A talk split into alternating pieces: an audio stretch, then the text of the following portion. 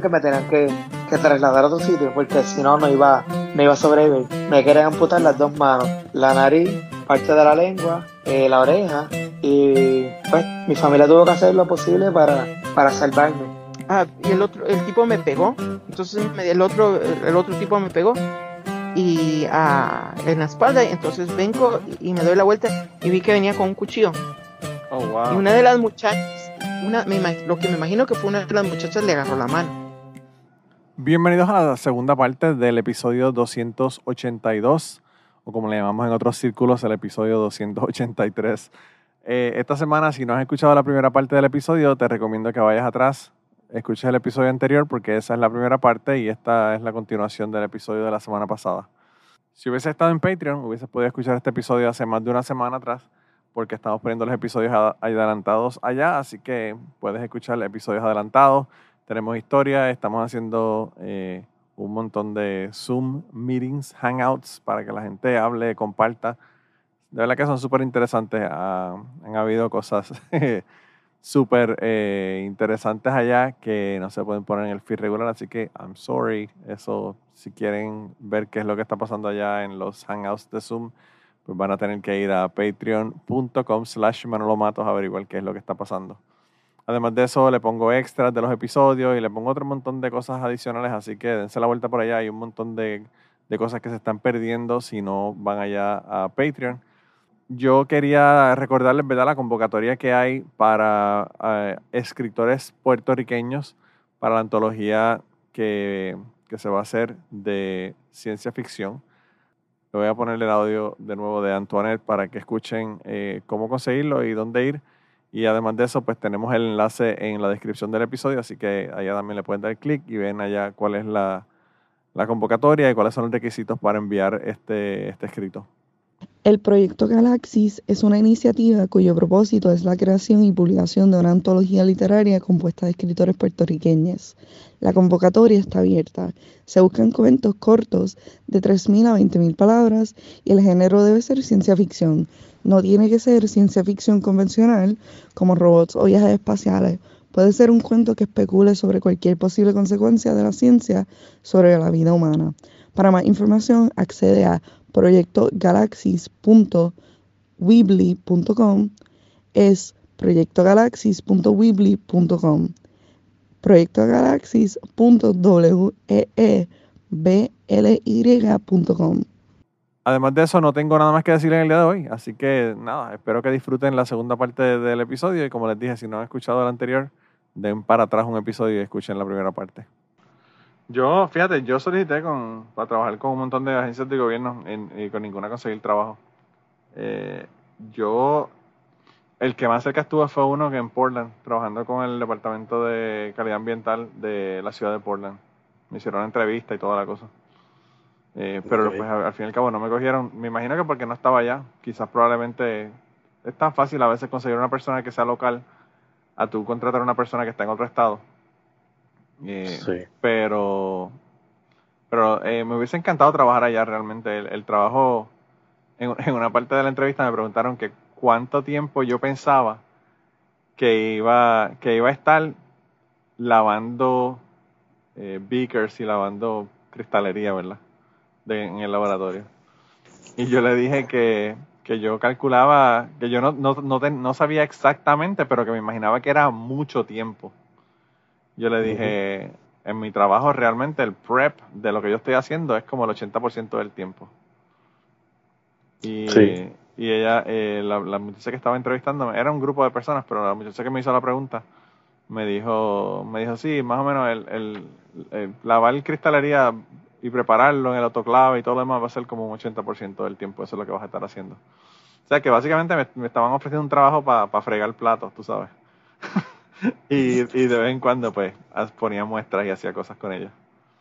Pero, pero me hubiese encantado mudarme para Portland, fíjate. A, mí, yo quería irme para Portland por las posibilidades, ¿verdad? De que me encanta, me encanta esa área. Área de Seattle, área de, de, Portland en Oregon, me encanta. Eh, no sé, yo no sé cómo esté ahora, ¿verdad? Pues ah, dicen que Seattle está lleno de homeless y que es tierra de nadie básicamente ahora, pero pero por mucho tiempo estuve buscando trabajo allá. Ok. Mi esposa realmente era la que se quería mudar de aquí, ella no quiere estar, ella no quiere quedarse aquí. Ella, ella es una kentuckiana que no le gusta Kentucky. No. Más o menos como yo con Puerto Rico es ella con Kentucky. Eh, pero pues, no sé. Eh, pero sí, eh, pues yo le- les había comentado de que vinieran porque tú fuiste el que me dijiste que querías, que querías este participar, eh, Ángel. Eh, Y yo te conozco a ti hace mucho tiempo, como tú dices, tú estabas escuchando el podcast desde que estabas escuchando aterrizar, así que eh, no, no habíamos tenido la, oportunidad de compartirle en, en un podcast y por eso quería que viniera. Y Diana, a Diana no- yo no la conocí hace mucho tiempo, la, la conocí hace poco tiempo en Twitter, pero siempre me llamó la atención. Así que qué bueno que de verdad que, que estuvieron aquí en el podcast, me gustó muchísimo. ¿Cómo, cómo reyes ustedes se conocen? ¿Ustedes se conocen de Puerto Rico o de acá? No, por Twitter. Twitter. Ah, Sí. Es que el- estábamos, el, hay, va- hay varios puertorriqueños que están acá en el área, entre, están en Missouri, en Missouri, Missouri. Missouri. Este, sí. no, fíjate. cuando sea, cuando seas local vas a decir Missouri. Así que le dicen Missouri. Te, te voy a decir algo. Este, yo estoy regresando aquí, pero cuando yo estuve en el Army, el, mi AIT fue aquí también. En, Ah, sí. En, en- en- y eso le decían For Lost in the Woods, porque eso está cerca de, de los Ozarks, Oh, los man, Ozarks. sí, sí, sí, sí, sí. en esa parte, y el pueblito que el, el, el pueblito que hay allí, lo que tiene son como 3.000 personas, y entonces todo re- Wow. related a la base. Este, y allí yo estuve un año, eso fue en el 2008, por allá. Y, y estuve un año, allí fue mi entrenamiento eh, de IT militar y fue, fue, fue una locura, pero también la, la, la disfrutamos bien. Entonces, lo que te quería decir cuando mami, cuando le dije a mami que venía para acá, vino y me dice, pues ya tú te debes de mudar oficialmente para allá, si ya tú estuviste allá y ahora vas a virar para allá, y es más barato, porque la verdad es que la, la diferencia en, en costo, en renta entre Chicago aquí es del cielo a la tierra. Ah, no, es brutal, sí, es brutal. Y, Eso sí. Sí, y, y mi mamá, pues ya tú sabes, mi mamá decía, eso es el destino, quédate por allá, a ver qué pasa. y yo, deja que venga, yo le deja que venga y vaya en la autopista y veas un- un- una guagua pick-up con dos venados sangrando así, dejando sangre toda la carretera, a ver si vas a querer que me quede por aquí. Loco, yo vi una vez, yo estaba en, en el, cuando estaba todavía en la universidad, en el pueblo que queda como a 20 minutos donde estaba la universidad que yo fui, aquí, yo vi un yugo. Cabrón. ¿Tú sabes desde cuándo yo no veía un yugo? Esos carros salieron hace como 25 años atrás y como 24 años y medio dejaron de funcionar todo, ninguno servía. Era una mierda realmente. Era un carro súper pequeñito. Y cuando yo llegué, yo veo ese carro y veo que el tipo tiene un venado amarrado con una soga en el techo de la, del, del carro. La parrilla es barata porque parece que lo mató con el carro. Sí. Y la cabeza del venado estaba justo, justo donde empezaba el, el cristal del carro. Y tenía toda la sangre chorreada por el cristal hasta abajo. Y yo dije, what the fuck? ¿Qué Sí, carajo es esto? Sí. Y yo decía, No, como que el- vete pa'l carajo, esto está brutal, de verdad. La, la impresión, el, el- la impresión que te da de tú ir guiando tranquilo y de momento ver estas van gigantescas porque son todas iguales, entonces estos tipos con las gorras y, y los jackets de, tú sabes, que son de camuflaje. y Sí. cuando tú miras bien, ves, bueno, o sea, la primera vez que yo lo vi, yo me quedé como que a rayo. Y, y fue así mismo, habían dos venados y, y la sangre chorreando por la parte de atrás de la pico. Sí. Eso es normal, eso aquí es normal. Eso aquí es súper normal. Yo fíjate, eh, eh, yo cuando, cuando yo conseguí mi primer gran danés, la, la chica que era la, la breeder de los gran danés, eh, era, vivía en Springfield, Missouri, que es para esa, para esa área.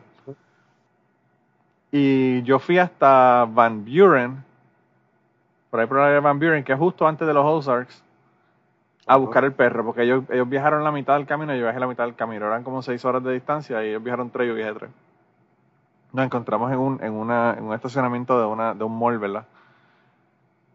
Y cuando yo fui, que estaba esperando para que ellos llegaran para, para traerme el perro, lo que estaba era todo el mundo en ese, en ese mall, había un Walmart en una esquina, estaba todo el mundo ahí con, con tubos de estos que usan para irse en el río. que básicamente, bueno, es que dicen que los, que los gringos no tienen cultura, cabrón, pero los gringos tienen cultura. Lo que pasa es que la gente de Puerto Rico no entiende. Pero yo te voy a decir una cosa. La pendejada de hacer tubing en los ríos en los Estados Unidos, ¿tú no crees que eso es una actividad que a los boricuas les fucking encantaría? Sí. Coges un tubo inflable de, de una, de una goma, de una llanta de truck, ¿verdad? O de, o de whatever. lo llenas de aire, coges otro y le metes una neverita llena de cerveza en el medio.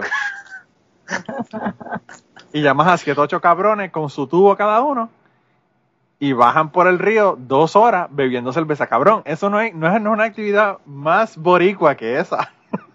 Sí, sí. Y otra cosa que, que ahí pues yo, yo me, ahí me, me, agrada un poco más, digo, no es que me agrade, es que uno es más similar. esta gente aquí bebe con cojones. Sí. O sea, beben con cojones. Y tú vas a las barras y esto es, allí todo el mundo es su amigo.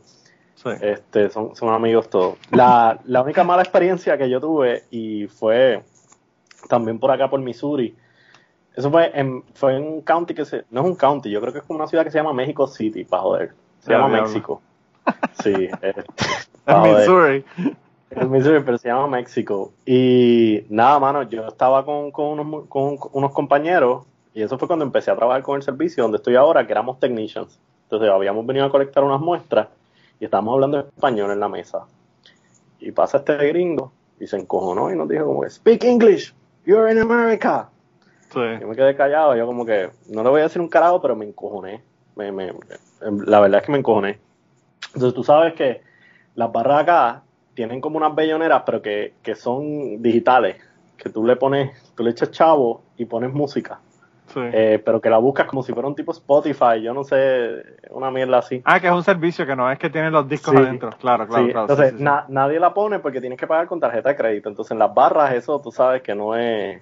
Este, pues, esta gente acá también es media maceta. maceta, cabrón, y todo el mundo usa cash. Aquí todo el mundo usa cash. Sí, sí. Pues yo, yo, yo me, me encojoné, entonces estaba con, con esta amiga mía y me decía, Ángel, estás colorado. Y yo es que estoy encojonado porque este cabrón en un sitio que se llama México me viene a decir que hable fucking Eso me, me, me, me, me encojonó. Mano, fui y le metí a la bellonera con la tarjeta de crédito, le metí 20 pesos con un disco de la oreja Bango. Y estuvo, como una hora y media con por eso esperaba la Y el tipo me miraba mal desde la barra y la amiga me decía, a la amiga mía con la que estaba me decía, aquí nos van a matar, cabrón. Por tu culpa nos van a coger, los cabrones nos van a matar y nos van a comer. Como se comen los venados, nos van a picar en una nevera de hielo y nos van a hacer salchichas. Los huevos, se los, van, los, huevos se los van a dar al perro para que el perro se los coma. Sí. Te cortan las bolas y te las tiran al perro. Sí, pero el, tipo estaba, mano, súper molesto. Y tú sabes, de estos tipos con, con, las barbas esas que ellos se dejan y, y las gorras y yo bien encojonado, yo no, para el, carajo. El, el, Dog Commander, el Dog Commander look. sí. y pues tenía, tenía dos opciones. O iba y le metía la tarjeta de crédito, o se iba para el carajo y, y cambiaba la música, pero sabemos que no lo iba a hacer. Pero en general, cuando uno va a beber y eso, son, son bien amigables en ese sentido. Y beben con cojones. Este, No tienen mucho más que hacer. Beber, comer chocolate para el área de Wisconsin, ¿verdad? Y, Sí, eso es lo que hay realmente por aquí. Para, lo, que, lo que hay que hacer aquí es beber, básicamente. Beber y cazar. Eh, yo, eh, Dani, Dani viene en una ocasión que vamos a ir para un concierto de Iron Maiden en, en Nashville. Y yo le dije, vamos a las cuevas en, en Kentucky. Tú sabes que, yo no sé si tú sabes, pero en Kentucky está la cueva más larga del mundo, en Bowling Green, Kentucky. Eh, y es un área de cuevas bien brutal. Y entonces yo le dije, vamos allá para que las veas. Y fuimos a las cuevas y regresamos y qué sé yo qué. Fuimos a una cueva donde, donde se refugió James Dean. Eh, no, Jesse James, no James Dean. James Dean es fucking actor. Eh, Jesse James cuando robó el banco en Russellville, en Kentucky. Y tenía los chavos, supuestamente se refugió en esa cueva, ¿verdad? Y fuimos a esa cueva, un, sitio súper cool, ¿verdad? Y cuando veníamos de regreso íbamos bajando por la 65, que la 65 va desde Cleveland hasta, bueno, cruza Tennessee, cruza Ohio, Kentucky, Tennessee y creo que llega hasta Alabama. Eh, pero nosotros estábamos en la 65 regresando para Nashville y él dijo, párate aquí en esta salida para ir a comer algo. Fuimos ahí y encontramos un restaurante mexicano. Mm. Nos sentamos en la barra, pedimos una cerveza y empezamos a hablar español con el tipo de la barra. En el lado opuesto, nosotros estábamos en una esquina de la barra, en el lado opuesto, en la otra esquina, habían tres tipos. Que no eran más rednecks porque no podían serlo. Los tipos sin dientes, con coveralls de estos, este, de estos mamelucos. Se veía que estaban trabajando en la agricultura en algún lado, pues estaban todos sucios, llenos de paja y mierda. Sí, la- las uñas negras. Sí, sí. Y entonces estaban ellos sentados, damos una cerveza en la, en la otra esquina. Y nosotros empezamos a hacer chistes con el, con el, con el muchacho que nos estaba, nos estaba sirviendo y qué sé yo qué. Le pedimos la comida y qué sé yo, y los tipos terminaron la cerveza, se levantaron y se fueron. Y yo le digo, yo le digo a Dani, se fueron los tipos esos, parece que se, se encojonaron porque estábamos hablando aquí español con el, con el mexicano este. Y Dani me dice, no, no te preocupes, ellos llegan ahorita, fueron a buscar las sábanas.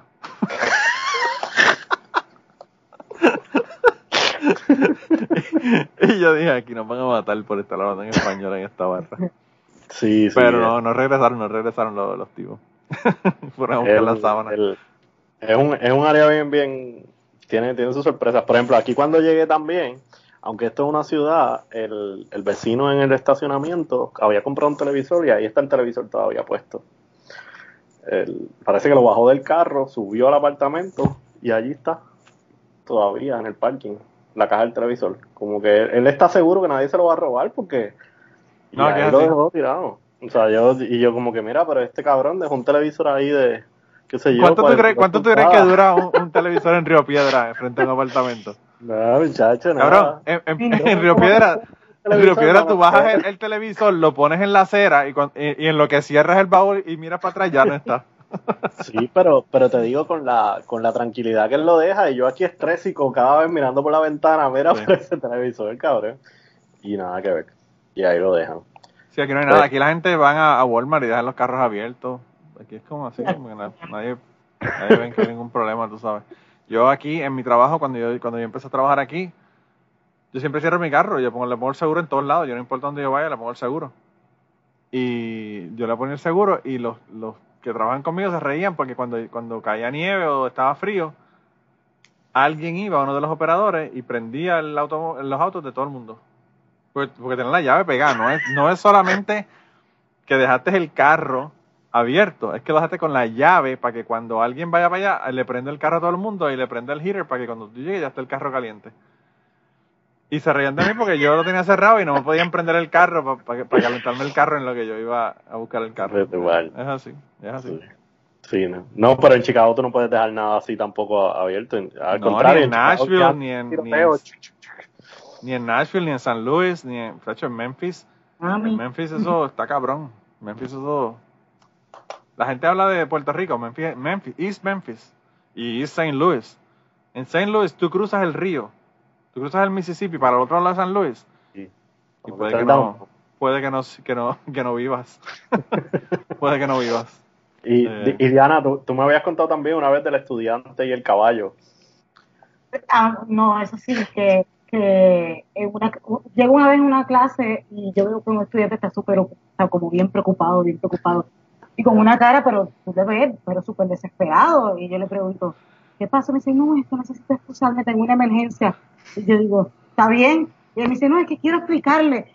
Yo, ok, me dice, no, es que se escaparon las vacas. Entonces, yo, yo como que no entendía. Dice, no, es que es en serio, es una emergencia. Si yo no ayudo a mi papá, se van a perder las vacas. Entonces, que tenían una finca y tenían que ir a buscar las vacas. Sí. Este, y era toda una emergencia. Entonces, eh, él tan preocupado porque él no sabía si iban a poder entender que realmente era una emergencia. Este, pero eso fue el primer año que yo me vine a, que vine a vivir acá y para mí fue bien extraño. Ya, ya llega un momento en que tú te das cuenta que pues normal aquí. Aquí hay Sí, muchos Es estudiantes, su realidad. eh, sí, hay, aquí hay muchos estudiantes que son de, de zonas rurales, que nunca han visto en su vida una persona hispana, nunca han visto un negro. y cuando llegan a la universidad es, es otro mundo. Ellos juran que la universidad es un, un, un sitio súper diverso. Realmente. Sí. Yo cuando, cuando yo empezaba a estudiar aquí, yo cogí una clase de Wildlife Management, manejo de vida silvestre, con un profesor que afortunadamente se retiró el año después. Desafortunadamente no se retiró antes de que yo llegara a él porque era un cabrón. Pero él, eh, en un momento dado, él estaba hablando de un examen que, que íbamos a tener, íbamos a tener el segundo o tercer examen de la, de la, del semestre. Y él dijo, el examen va a ser tal día, que sí que sé yo. Y era un viernes el examen. Y entonces el estudiante le dijo, levantó la mano y le dijo, por favor, profesor, usted no puede cambiar el, examen para la semana después. Y yo como que hay que tener cojones para uno decirle a un profesor que si no puede cambiar el, el examen para una semana después. Y el profesor le dice, ¿por qué? Le dice, no, lo que pasa es que el viernes, ese viernes es el first day of deer season. Y el profesor le dice, ay, pero yo no sé cómo, cómo se me ha pasado eso, parece mentira. Sí, sí, sí, es verdad, vamos a hacerlo mejor la semana de, la semana de arriba. Y yo como que, vete pa'l carajo, aquí cambian los exámenes porque es el primer día Sí, de la temporada de cacería de venado. Y qué cojones, mano. Y así Sí. es, y así es, uno Pero- tiene que estar consciente. Sí, añadiendo, al- sí, añ- añadiendo a lo que dice Diana de, de que muchos de ellos, cuando yo entré a la universidad por acá, en el laboratorio donde yo entré, el, yo era el único latino. Y entonces, el, yo sé que uno dice como que, mira, pues son, son microagresiones racistas, pero a veces uno tiene que ver que, mira, esta gente no conoce nada más. Y entonces, cuando el, en una de los lab meetings de estos que hacían, el, había un, dos que se graduaban y vino una persona de recursos humanos de la universidad, pues como que a enseñarte a hacer tu resumen, tú sabes, tratando de, pues, porque iban para el job market. Sí. Y mano, el, pues esta persona empieza el taller diciendo como que, pues yo lo que quiero es que cada uno de ustedes diga cuáles han sido sus experiencias de trabajo, si alguna, y que la compartan con sus compañeros para que, para ver, ¿verdad? Para que sus compañeros vean el network que tienen y si pueden ayudarlos, etcétera. Tú sabes, a mí me dejaron para lo último y me esquipearon, de hecho. La, la persona como que, pues, me, me veían y, pues, este tipo a lo mejor latino, ¿dónde viene? Probablemente esto es lo primero que hace en su vida. y, mano, literalmente me esquipearon. Si no llega a ser por la que era entonces mi PI, eh, mi profesora que dice, no, mira, es que Ángel no, no ha hablado, este, denle la oportunidad.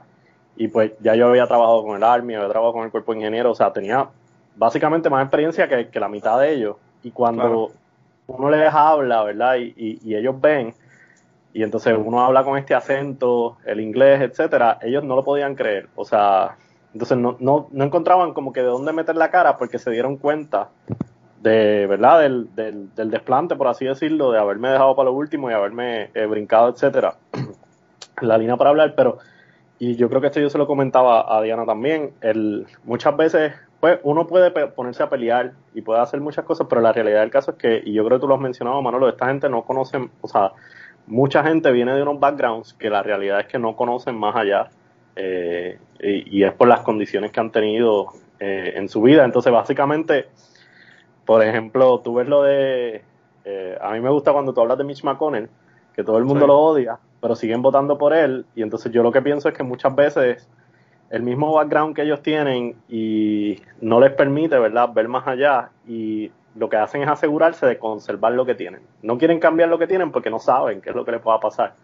Claro. Eh, y lo mismo pasa con la, con la inclusión, ¿verdad? Cuando ellos ven latinos llegando, cuando ven negros, o sea, y no estoy justificando, ¿verdad? Hago la aclaración de que, de que Twitter PR caiga aquí y empiece a decir que eh, no estoy justificando ni el racismo ni nada, pero pues la realidad es que tienen eso tan dentro de su psiquis que ellos no lo ven, o sea, no, no ven esa, esas agresiones que le hacen a los demás. Sí, yo pienso que, fíjate, en el caso, en el caso de lo de Mitch McConnell, lo único que tengo que decir es que en Puerto Rico es la misma mierda.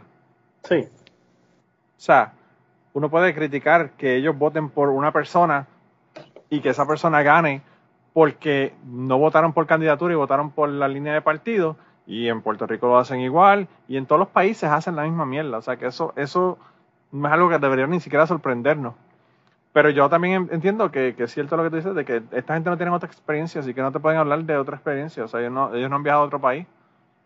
hay muchos que no salen de su estado. Tú le preguntas a muchos de ellos y Claro. lo más que fueron fue de Illinois a Chicago y en Chicago se estaban volviendo locos. Digo, Ay, Chicago es dentro de Illinois. Porque nunca habían visto una ciudad, nunca habían visto un la- o sea, un, el Michigan Lake. Exacto, yo tengo que nunca han ido a Chicago y son de aquí, de, Illinois. Eh, y comentando para, para añadir a- al comentario que estabas diciendo sobre lo del idioma y a veces que se actúa una manera en que, por ejemplo, en el, a mí me pasó cuando yo estaba en los trámites de comprar mi casa, el, el él era muy simpático y yo no tuve ningún problema con él, pero hubo un momento en que fui a la oficina y yo fui a, a entregar un documento con unas firmas que yo tenía. Y entonces él no estaba, estaba la otra persona, otra realtor en la oficina. Y le doy el documento. Y entonces, eh, o, o fue al revés, no recuerdo si fue que yo le di o ellos me dieron. Y ella me dice que si quería una copia del documento, pero el documento le faltaba la firma más importante que eran los, de los, los que eran los eh, dueños de la casa antes. Y yo le digo, no, no quiero la copia- no quiero la copia del documento porque no tiene la firma que necesito. De todas maneras, no me sirve para nada el documento sin esa firma. Entonces ella creyó que yo no estaba entendiendo lo que ella me estaba diciendo porque yo hablo mi inglés con un acento muy marcado.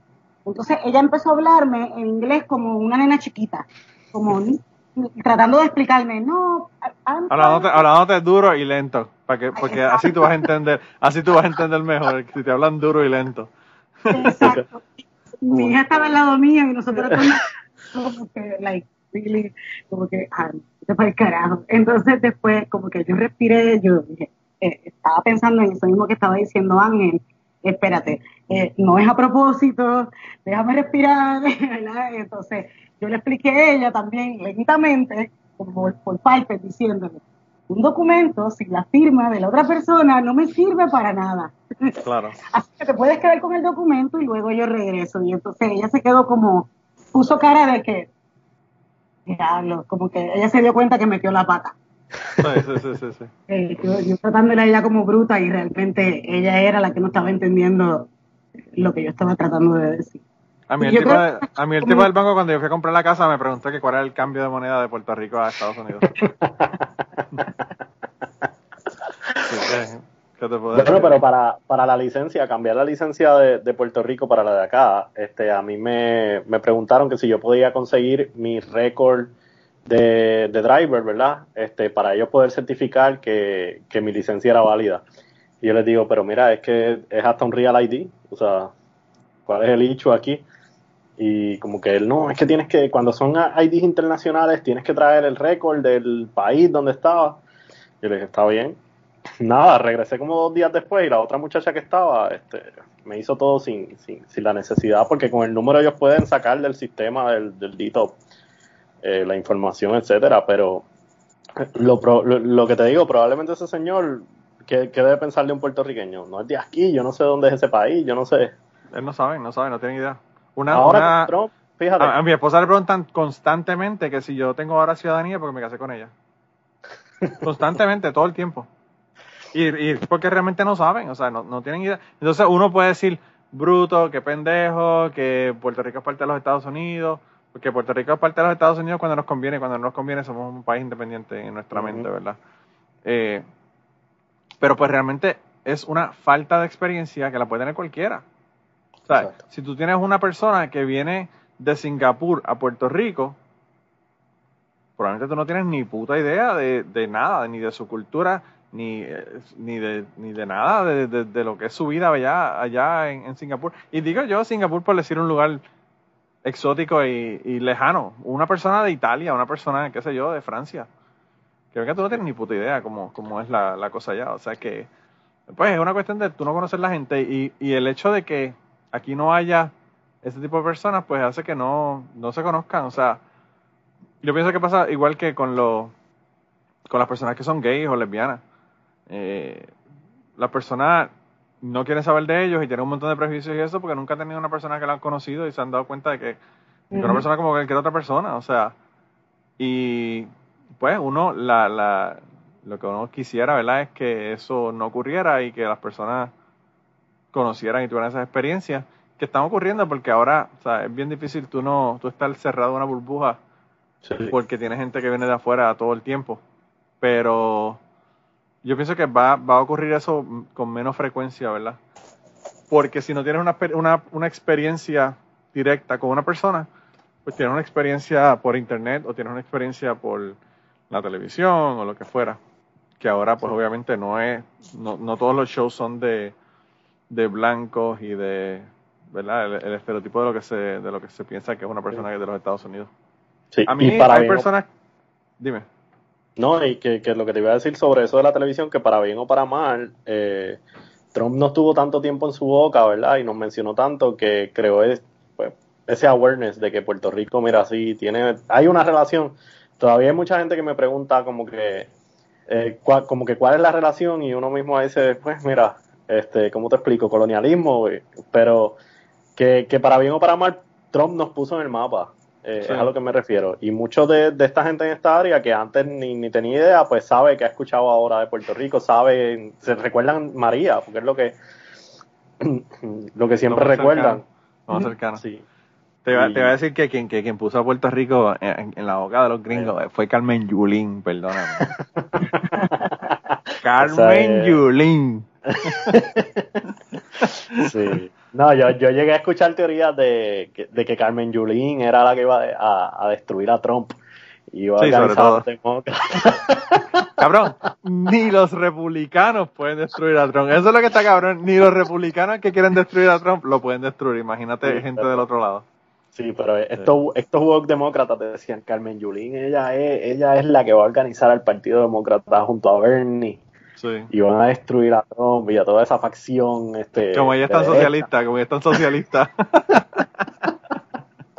Y yo, ay, muchachos, vayan a San Juan para que vean cómo tiene eso ahí de lindo. Sí, cuando, cuando le dé la peste a Miao en, en, en la mitad de San Juan. Ya está cabrón, realmente eh, es una locura, es una locura las cosas que pasan en Puerto Rico y, la, y las ideas que nosotros tenemos de, de, de las cosas que pueden ocurrir o que van a ocurrir a veces. Eh, es risible. Pero fíjate, ¿no? Yo, yo, eh, como, yo estoy de acuerdo contigo con lo que tú dices. Yo pienso que la mayor parte de las veces que nosotros consideramos interacciones racistas son por desconocimiento. Eh, y no, muchas de ellas no, no envuelven prejuicios, ¿verdad? Obviamente, si tú estás ahí con una música en español en un parque y alguien viene y empieza a gritarte, pues obviamente eso sí es racismo. Pero cuando una persona, por ejemplo, aquí en mi trabajo, una, una muchacha, by the way, una, chica que es coreana, o sea, ella no es ni siquiera de aquí, ella se casó con el esposo porque el esposo estuvo en Corea eh, en las bases allá y la conoció allá y se casaron y él, él se vino para acá y ella se, ella se vino para acá con él. Y llevan, qué sé yo, lleva aquí como 30, 35 años desde que lleva casada con el, con el, con el chico este, con el señor este. Pero ella, eh, pues en, en, en un momento dado, ella me, ella, ella me, cuando yo me conoció, ¿verdad? Me dijo, ah, tú eres de Puerto Rico, así, ah, wow. Y me dice, tú no pareces puertorriqueño. Ah, Y entonces yo le dije que, que, que, que parece un puertorriqueño. Y ella ahí se dio cuenta, ¿verdad? De que estaba diciendo algo que, que fuera era de lugar. ¿verdad? Porque pues hay miles de personas que son, que son puertorriqueñas, mano. Hay, hay personas asiáticas que son puertorriqueños. Hay Sí, personas sí. que son de todo, ¿verdad? sí, Eh, este.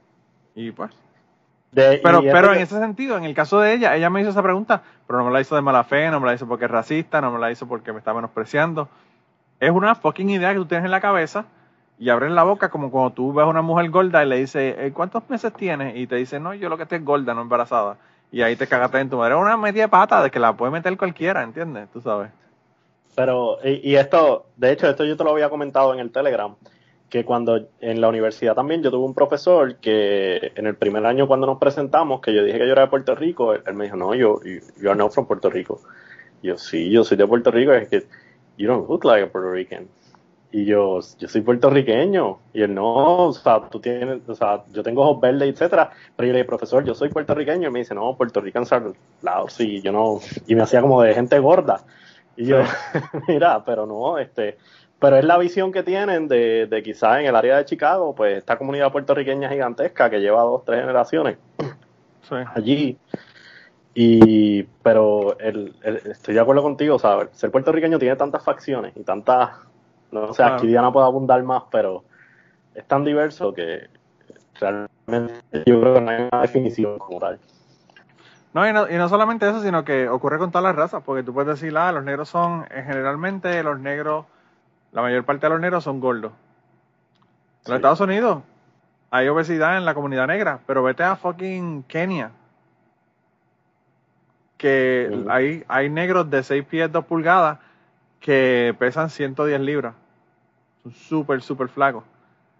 Y, y entonces, pues tú sabes, obviamente tú no puedes generalizar ni por raza, ni por nacionalidad, ni por nada. O sea, eh, eh, realmente está cabrón. O sea, eh, pero yo pienso que lo que uno tiene que hacer es meterse en el culo y hablar lo menos que pueda y para no, para no cagarla, porque uno la caga, todo el mundo la caga, todo el mundo la caga realmente. O sea, eh, No- es como todo. hablar- no hablar porque, por ejemplo, también eh, eso me recordó. Yo tengo tenía un estudiante que él iba cada rato a hablar, un estudiante negro que iba a hablar conmigo a la oficina cada rato. Y él me contaba unas cosas, me dijo que, que una vez en el college un estudiante se le acercó, y, y- y- pero sin preguntar ni nada, se le acercó y le tocó el pelo. Y entonces el muchacho como que le, como que, ¿qué, qué, qué- pasó? Estás y tocando, entonces- claro. Sí, sí, sí. No, es que había visto negros en películas, pero nunca había conocido a alguien que tuviera la confianza para tocar el pelo, para ver cómo se sentía la textura del pelo. Entonces, esa idea del desconocimiento, ¿verdad? Algo como algo tan extraño y tan, tan diferente a ellos. Y no se dio cuenta que eso era ofensivo. Ujú.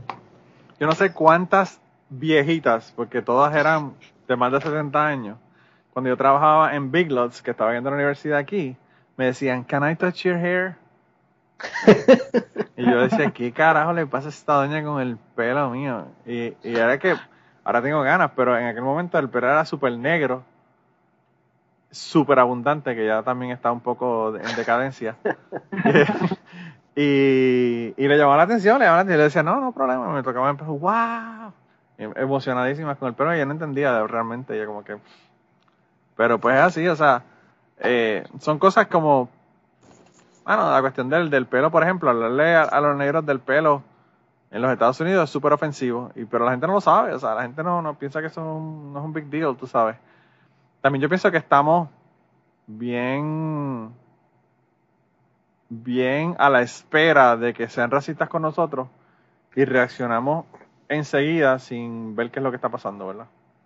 Eh, yo he tenido experiencias que son mildly racist, diría yo, ¿verdad? No son nada de que me han insultado, ni me han dado, ni nada de ese tipo de cosas. Pero hubo un tipo que le dijo a, a mi jefe que yo estaba hablando por el teléfono en español, sentado en la en, en los asientos de la parte de, de- de muebles de la tienda. Y él le dijo, sí, él está hablando con alguien de la familia probablemente. Y le dijo, no, porque ¿por qué está hablando en español? Y el, y el jefe le dijo, él está en break. Él puede hablar de como, le- como quiera cuando quiera Exacto. tú sabes. Pero pues esas cosas yo, o sea, después que no sea algo que sea demasiado agresivo, no me, no me afecta. Es como, como pasa con los ateos que se enojan porque ponen una, un nacimiento en, el, en, la, en la corte. Y yo, yo entiendo que está mal, yo entiendo o sea, cuál es el concepto, cuál es la lógica, separación de iglesia-estado, todas esas cosas. Pero yo gastar mi energía por ponerme a pelear por eso, pues es como que, no sé. Sin embargo, pues tenían una frase bíblica en el Sheriff's Office y llamé a Freedom from Religion Foundation y le mandé una carta. Pero, pues, así, Pero en, así en- somos. en- en muchas instancias también, pues, exacto, eso es lo que tú dices, son, son mild, pero en muchas instancias yo he tenido amigos que estos jefes, la, por, por ellos ser latinos, la han cogido con ellos y le han hecho Ah, la no, eso sí es, eso cierto, sacan. eso es cierto. Bueno, yo, yo tuve aquí a, a Carlos, que me habló Sí. de, de una experiencia que tuvo en, con, con- de trabajo que es horrible. Y, eh, y yo no sé, yo pienso que quizás en los lugares donde nosotros estamos son lugares donde no hay mucho hispano, por lo tanto no hay mucho pushback, ¿verdad? Yo pienso que en- mientras más hispanos haya en un área, más pushback va a haber porque más las personas que son blancas y gringos de esa, de esa área se van a sentir amenazados porque están viniendo a quitarme los trabajos, a quitarme, tú sabes, a, a estar in my face. Eh, y yo pienso que eso es parte de, de- de la razón por la que la gente es tan, agresiva en los Estados Unidos. Porque pues obviamente la retórica de, de- de Trump no ayuda. Pero ya las personas que son blancas de los Estados Unidos no se sienten que son la, la raza dominante y pues obviamente están como, como un animal contra la pared, atacando a como, a como sea, ¿verdad? Porque se sienten atacados. Eh, y pues, eh, yo, sé, yo pienso que es algo con lo que hay que bregar. Y es bien interesante cómo esa dinámica cambia, por ejemplo, en Miami, donde la mayoría son hispanos los blancos son la minoría. Esa actitud de los blancos eh, con los, tanto con los eh, hispanos o con los caribeños, por ejemplo, que hay haitianos y hay jamaiquinos también, pues no hay, por lo menos yo no vi ninguna actitud que pareciera racista o en contra de, de los hispanos, porque pues una gran mayoría e incluso, por ejemplo, aquí cerca de donde yo estoy, como a 45 minutos, hay un pueblito pequeñito que se llama Beerstown, que eh, hay una, un sitio de esto donde matan eh, eh, puercos, lechones. Este, ¿Cómo se llama? Una, matadero. un matadero de eso. Y la mayoría, pues, de los que trabajan ahí, pues son hispanos, hispanos o africanos. Hay una gran comunidad de gente que viene directamente de, del Congo. Y entonces el número de, de blancos es un número bien bajito, son como 30% de los habitantes. Y tú no ves esa actitud del blanco allí, pues obviamente porque son la minoría. Y me parece, me parece curioso que posiblemente se multiplica o se, o se repite más bien ese tipo de dinámicas en los lugares en donde pues es una gran mayoría lo que supuestamente es minoría en el resto de los Estados Unidos. Sí. Sí, hay, hay lugares, por ejemplo, en como Dearborn, Michigan, donde hay un montón de musulmanes y nadie jode con los musulmanes. Incluso las escuelas cambian el programa de las escuelas cuando están en la parte donde están haciendo el ramadán, que dan las clases por la noche y, y entonces pues, durante el día eh, los dejan que estén descansando o whatever en su casa para que ellos observen su, bueno, o sea, su, su, su religión, ¿verdad? Que es interesante porque aquí, o sea, en general en los Estados Unidos, la única religión a la que se le hacen concesiones es a, la religión cristiana, ¿verdad? En las escuelas. Sin embargo, eh, pues en ese, en ese lugar se hacen. Pero también yo pienso que es un asunto de, o sea, yo pienso que quizás el problema es que las personas blancas, las personas que han sido los opresores por, por, por milenios, ¿verdad? yo pienso que piensan que cuando los hispanos o las minorías tomen el control y sean la mayoría, pues los van a tratar igual que ellos trataron a la gente y por eso es que están tan preocupados. Y cuando se, son minorías y se dan cuenta de que no los tratan como mierda, dicen como que, ah, eh, quizás esto no es tan malo como yo pensaba que iba a ser, ¿verdad? Eh, sí, pero es lo, lo que te mencionaba de que muchos de estos de estas personas blancas de pueblos bien pequeños, como te digo, lo que en, lo que entienden es que tienen que mantener el, tienen que mantener lo que tienen para poder ellos sobrevivir. Porque es que la realidad es que en muchos de estos pueblos el gobierno tampoco es inexistente, básicamente. Ah, no, claro. Aquí en Kentucky, el, este de Kentucky, el este de Tennessee, West Virginia, bueno, son lugares donde eso es tierra de nadie. Ahí no hay ni ayuda del gobierno. Yo estaba, fíjate, mira, yo estoy en un grupo que, que se llama eh, Citizens Climate Lobby, que los invito a que participen. Es un grupo para hacer eh, cabildeo ambiental eh, y es no es partidista, no está afiliado a ningún partido, o sea que acepta gente de todos lados. Y, en Twitter de eso. Sí, pues bueno, igual el caso es que ellos, eh, yo estoy de, líder en el grupo de Western Kentucky. Eh, yo estaba, yo estaba hablando con Rand Paul, en uno de los, de los cabildos que hice para la oficina de Rand Paul, y nos estaban contando que en el este de los Estados Unidos en el este de Kentucky específicamente, eh, hay, una, hay una ley que se hizo hace unos años atrás en donde las compañías mineras en los Estados Unidos tenían que dar un porcentaje de sus ganancias y lo tenían que poner en un fondo eh, que lo controlaba el gobierno, obviamente, para hacer limpieza ambiental después que ellos cerraban, la, cerraban las minas y todo lo demás. O sea que ese dinero no se hacía nada con eso hasta que se cerraban las minas. En el este de los Estados Unidos, eh, específicamente en, Kentucky y en eh, Tennessee, se han cerrado tantas y tantas minas porque ya eso no es viable, que llevan cerradas desde la década de los 70, de la década de los 80. Ya la naturaleza básicamente hizo lo que tenía que hacer, la limpieza que tenía que hacer. Crecieron los árboles, se convirtió en un bosque, Y bueno, lo que estaba jodido ya no está. Pues ya no hay que hacer nada de restauración, ya la naturaleza tomó su curso y hizo lo que tiene que hacer. Pues lo que nosotros estábamos planteando es que se utilizara ese fondo para empezar a trabajar con el, el área minera de los, estados, de los Estados Unidos, de Kentucky, Tennessee, West Virginia, y empezar a dar ese dinero, sacar ese dinero y en vez de utilizarlo para restauración ambiental, empezar a darlo para trabajar con esas comunidades, para darle educación, reentrenamiento para que puedan hacer otro tipo de trabajo, ese tipo de cosas.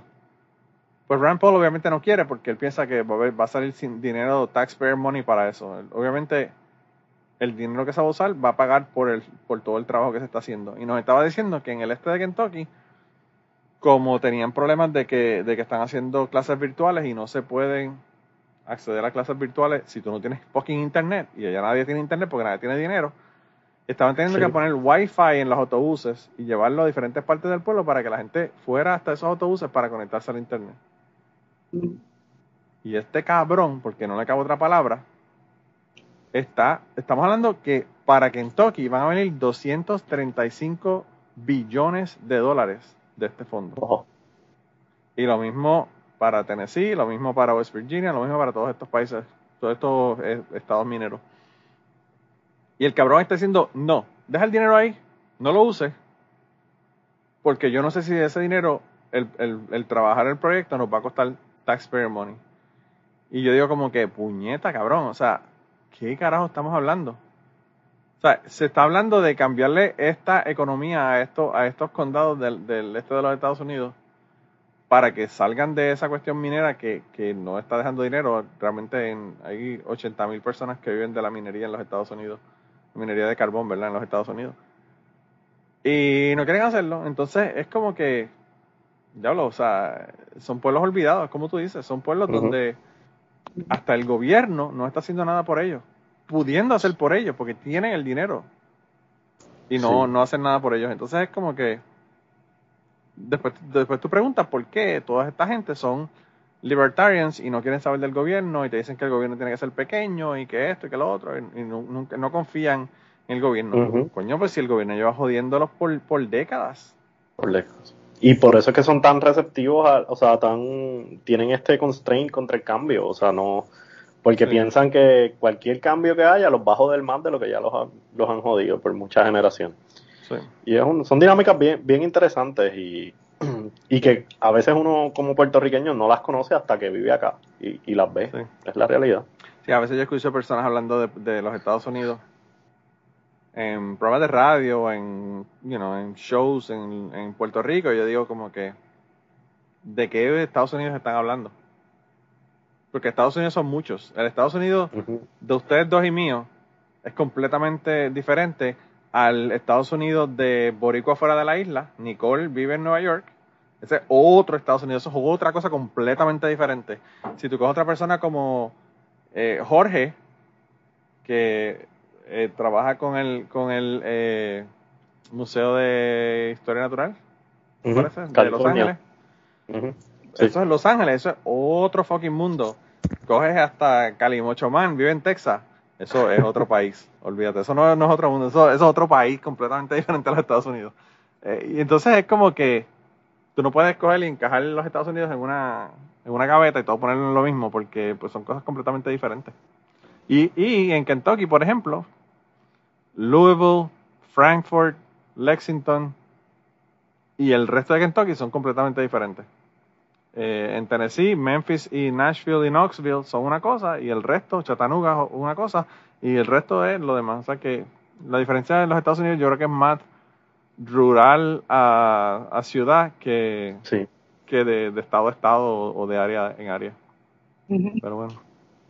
Sí, eh, cuando tú le dices a las personas eh, ¿de dónde, dónde estás viviendo? Y tú le dices Illinois, rápido asumen Chicago. Ah, ¿estás en Chicago? No, Chicago no, en Illinois es bien distinto. Del cielo a la tierra. Sí, sí, no, imagínate. Y, y Southern, Southern Illinois, o sea, Southern Illinois es el sur, prácticamente. Eh, entre los campos de maíz. Es, prácticamente lo mismo. Yo tengo un, compañero de trabajo que, que estudia en Southern Illinois University. eh, y tiene el carro forrado de, de banderas de, de, UK y yo como que cabrón, tú no estudiaste ahí, ¿de qué carajo tú estás? Oh, es el mejor equipo, el mejor equipo del mundo, el mejor equipo del mundo. Y yo, cabrón, tú eres de Southern Illinois. SIG, baby. Él, él, yo creo que está con el equipo que está ganando, no con el equipo, con el equipo de él. Escogió el equipo basado en, en los campeonatos. Sí. Eh, pero sí, sí, eh, es una cosa bien, bien diferente y bien difícil, como tú dices, de entender si tú no estás viéndola aquí. Si tú no estás aquí, no la ves. Y, y, y, algo que quería añadir a lo que dijo Diana de la comunidad de, de latinos y, y, de africanos y lo que tú dices del, de la comunidad en Michigan. Tú empiezas a ver esos cambios, como tú dices, y esas concepciones, porque cuando las comunidades se organizan, empiezan a agarrar el poder. Y eso es algo que también nosotros los puertorriqueños a veces no, ¿verdad? No, pensamos, y esto yo, yo, he tenido miles de peleas en Twitter por esto, y es porque yo digo, tú no puedes ir a pedir las cosas, tú tienes que ir a agarrarlas, tú te tienes que organizar y empezar a hacer la presión, y, y, ese es mi, mi, mi, mi de esto, mira, si ustedes quieren, o sea, y aquí ya entrando en, lo de la estadía, etcétera, si ustedes quieren la estadía, no es ir a pedir, es que ustedes tienen que organizarse y, y, agarrar y buscar la forma. Digo, sin hacer los papelones que hacen, porque ese es el problema. Se va a hacer el difícil no hacer papelones. Yo sigo, yo sigo una cuenta, yo sigo una cuenta en Instagram que se llama Papelones Boricuas. a mí, mi favorita es la de Puerto Rico Out of Context. Sí. Pero, pues, y cuando tú ves esas comunidades así que se organizan, empiezan a, agarrar el poder y por eso es que el gobierno le empieza a dar esas concesiones, etcétera.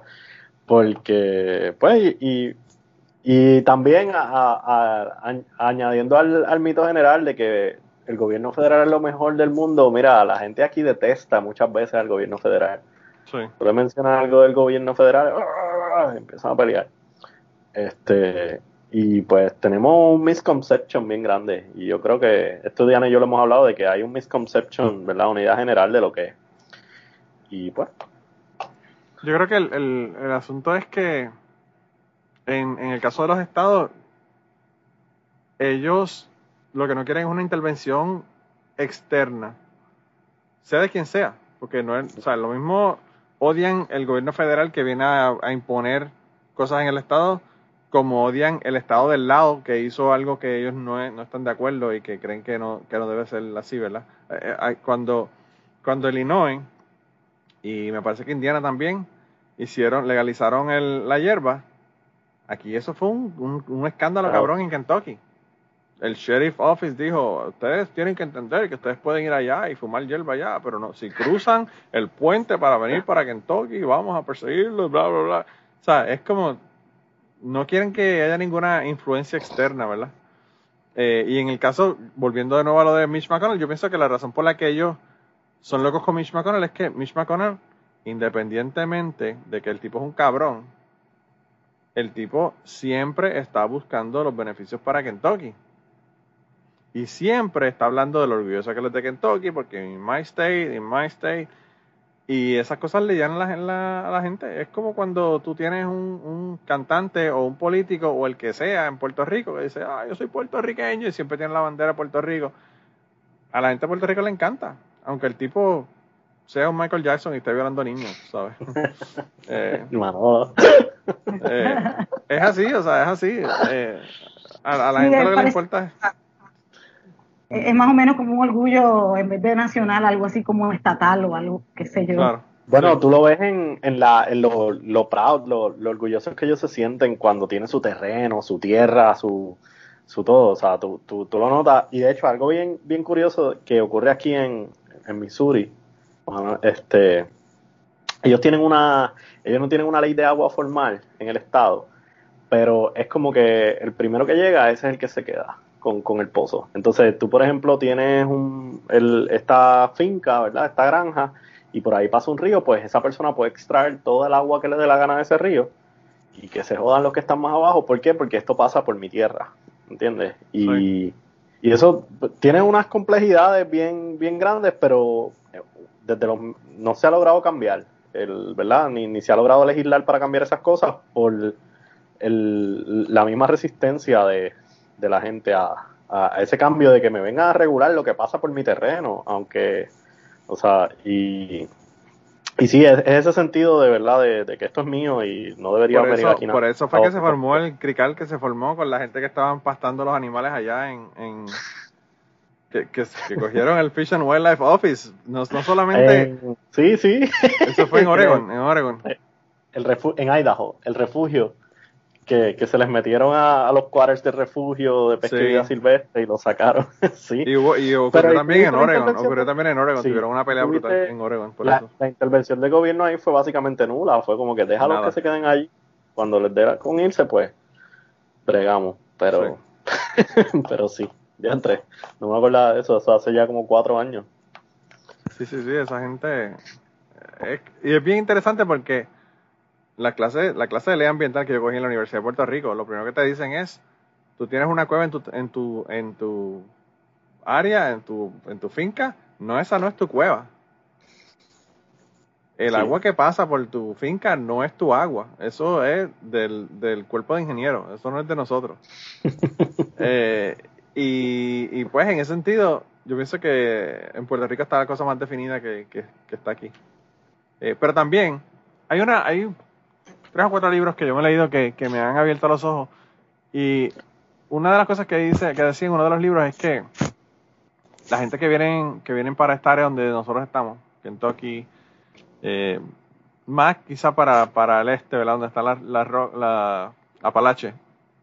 Eh, son gente que vinieron de Irlanda y son gente que eran personas que eran eh, pastores de ovejas o de ganado y pues esa idea de la tierra, de la propiedad privada, esa idea de que te metes en mi tierra y yo te pego un tiro, pues viene desde allá, o sea, es una cosa que viene arraigada desde la persona, de las, personas que llegaron aquí y por eso es que todavía sigue y no, y no ha cambiado, no ha cambiado.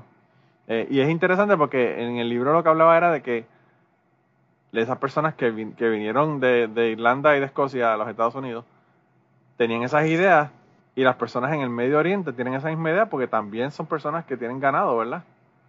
Entonces, lo que decía era que es irónico que estas personas están peleando unos con los otros, ¿verdad?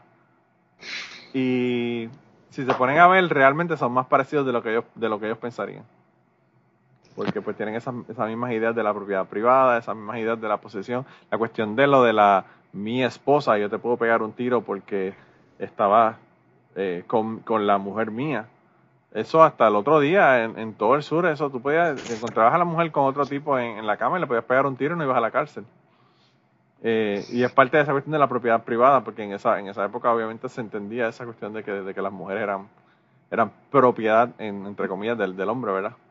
Eh, y pues todas esas ideas también las hay en el Medio Oriente, son bien parecidas a las ideas que hay en el sur aquí, pero pues la gente no se, dan- no se dan cuenta de que, de que son bien parecidos.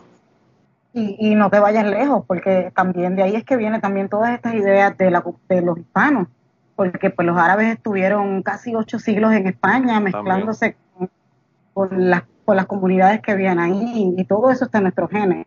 Sí, sí, sí, sí, sí, definitivamente que sí. Definitivamente que sí. Pues mira, yo creo que eh, hemos hablado suficiente en el día de hoy. ¿Qué ustedes creen? Sí, al, al principio yo ahí dice dos horas. Yo creo que la primera hora está aburrida y después que se puso bueno. Está bien, eso. eh, para, Digo, corta para darle para, para darle una recompensa para darle una recompensa a la gente que se quedaron escuchando y los que no se lo perdieron se vayan al carajo